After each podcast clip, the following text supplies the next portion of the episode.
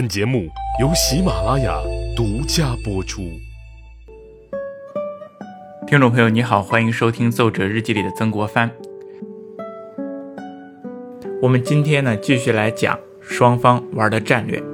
上一次啊，我们说到曾国藩升任两江总督，那要负责江西、江苏、安徽三省军务，所以自己就不得不率军南渡，军入江西。但是呢，他并没有因此而撤回安庆。由自己的弟弟曾国荃负责攻城，那么周边负责策应这个攻城部队的其他的部队呢，一个也都不能撤，一个也都不能少，因为曾国藩认为这是全局的关键，是他早就定下来的战略。但是呢，会玩战略呢，不只是曾国藩一个人，太平军当中呢，也不乏战略好手。洪仁干曾经就有过这样的一个比喻，他说：“长江好似一条长蛇。”武汉呢是蛇头，安庆是蛇腹，南京是蛇尾。由此可见呢，洪仁玕和曾国藩的观点是一致的。他们认为长江的防务都是东西连为一体，上游的武汉、中游的安庆对下游的南京有着至关重要的作用，必须力争上游。不过，洪仁玕提出此时不宜直接以下攻上，向西进攻。他分析。天津离东边的苏杭、上海一带非常近，那里经济富庶，而且从战略上讲呢，苏杭、上海是位于战略下游的，承上取下即已成功。所以洪仁干认为，应该在西上之前先攻下苏杭沪地区，拿下了这块地方，就能获得充足的粮草供应地，而且呢，还可以取得和外国的联系。购置火轮二十艘，然后沿沿着长江上去，同时派出两支陆军沿着长江两岸西进，合取湖北。这样一来，长江两岸俱为太平天国所拥有，则大势定矣。这个战略啊是非常宏大的，和曾国藩的思路其实也是一致的。他也得到了陈玉成和李秀成的将领的肯定，于是他们就分头行动，东进苏杭、上海。先后占领了丹阳、常州、无锡、苏州、昆山、太仓、嘉定、清府等地，直逼上海。那清军这边呢，则是慌得一逼呀。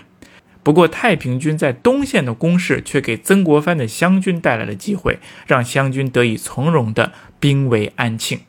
在这里，大家要注意，太平军的东进只是他们西上的准备和前奏。那眼看着曾国藩他们合围安庆，太平军也非常的着急。如果曾国藩率先攻下安庆，那么之前的努力也就没有意义了。尤其是陈玉成，因为对于陈玉成来说，安庆是他的大本营，自己的妻儿老小都在安庆城中，所以这个时候啊，太平军的上层就再一次聚集到了一起来商量如何解围安庆。那洪仁玕这时候这时候提出来了。现在呢，就应该采取第二步了，叫合兵西上，进攻湖北，再来一次围魏救赵，迫使湘军撤回安庆，回救武昌。就算湘军不撤回安庆，那么如果我们攻下了武昌、汉口等地，太平军则可顺流东下，高屋建瓴去进攻在安庆的湘军。这样呢，太平军和湘军的这种形势呢，也就反了过来。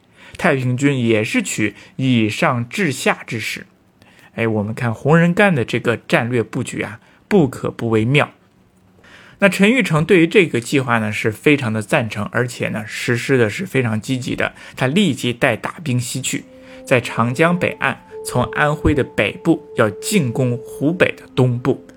而李秀成呢，则配合他要从长江南岸进军，经安徽的南部去进入江西，向湖北的东南部进军，然后两军一起，在一八六一年的三月份去会师武昌，进攻湘军的大后方。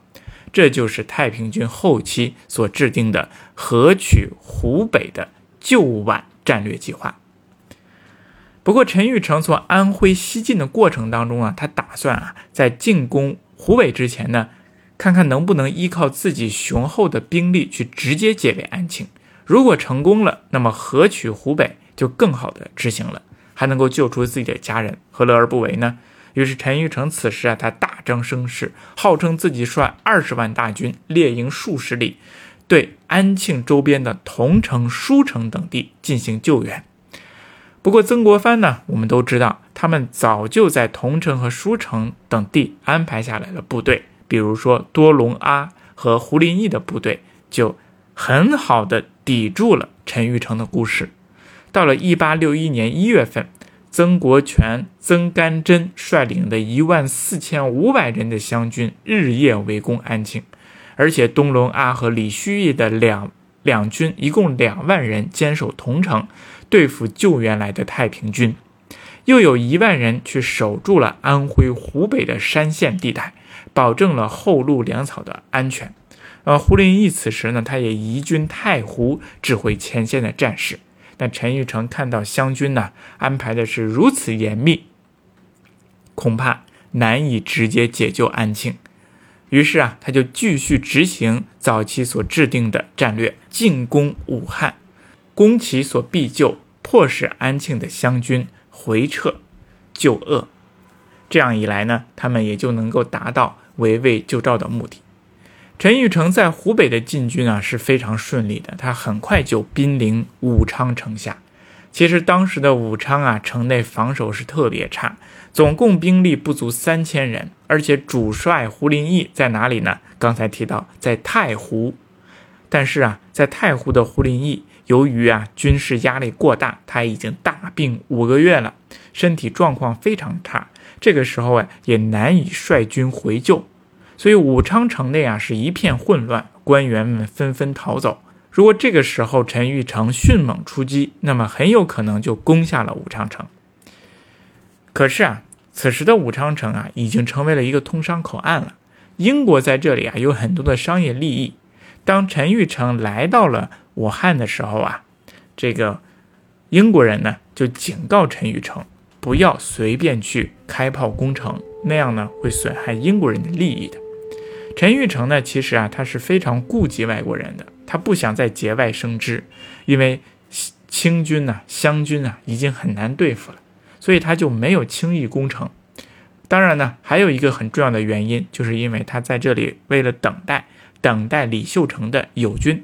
因为他们不是制定了计划叫合取湖北嘛？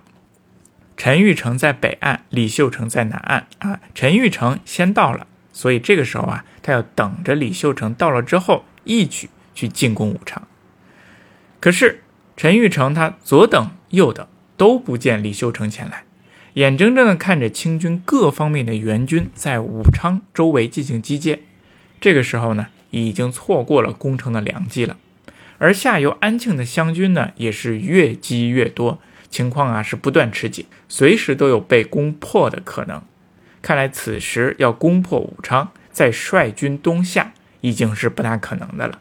于是陈玉成他不得不又率军队直接沿着长江北岸东下，想直接救援安庆，救出自己的家人，夺回自己的大本营。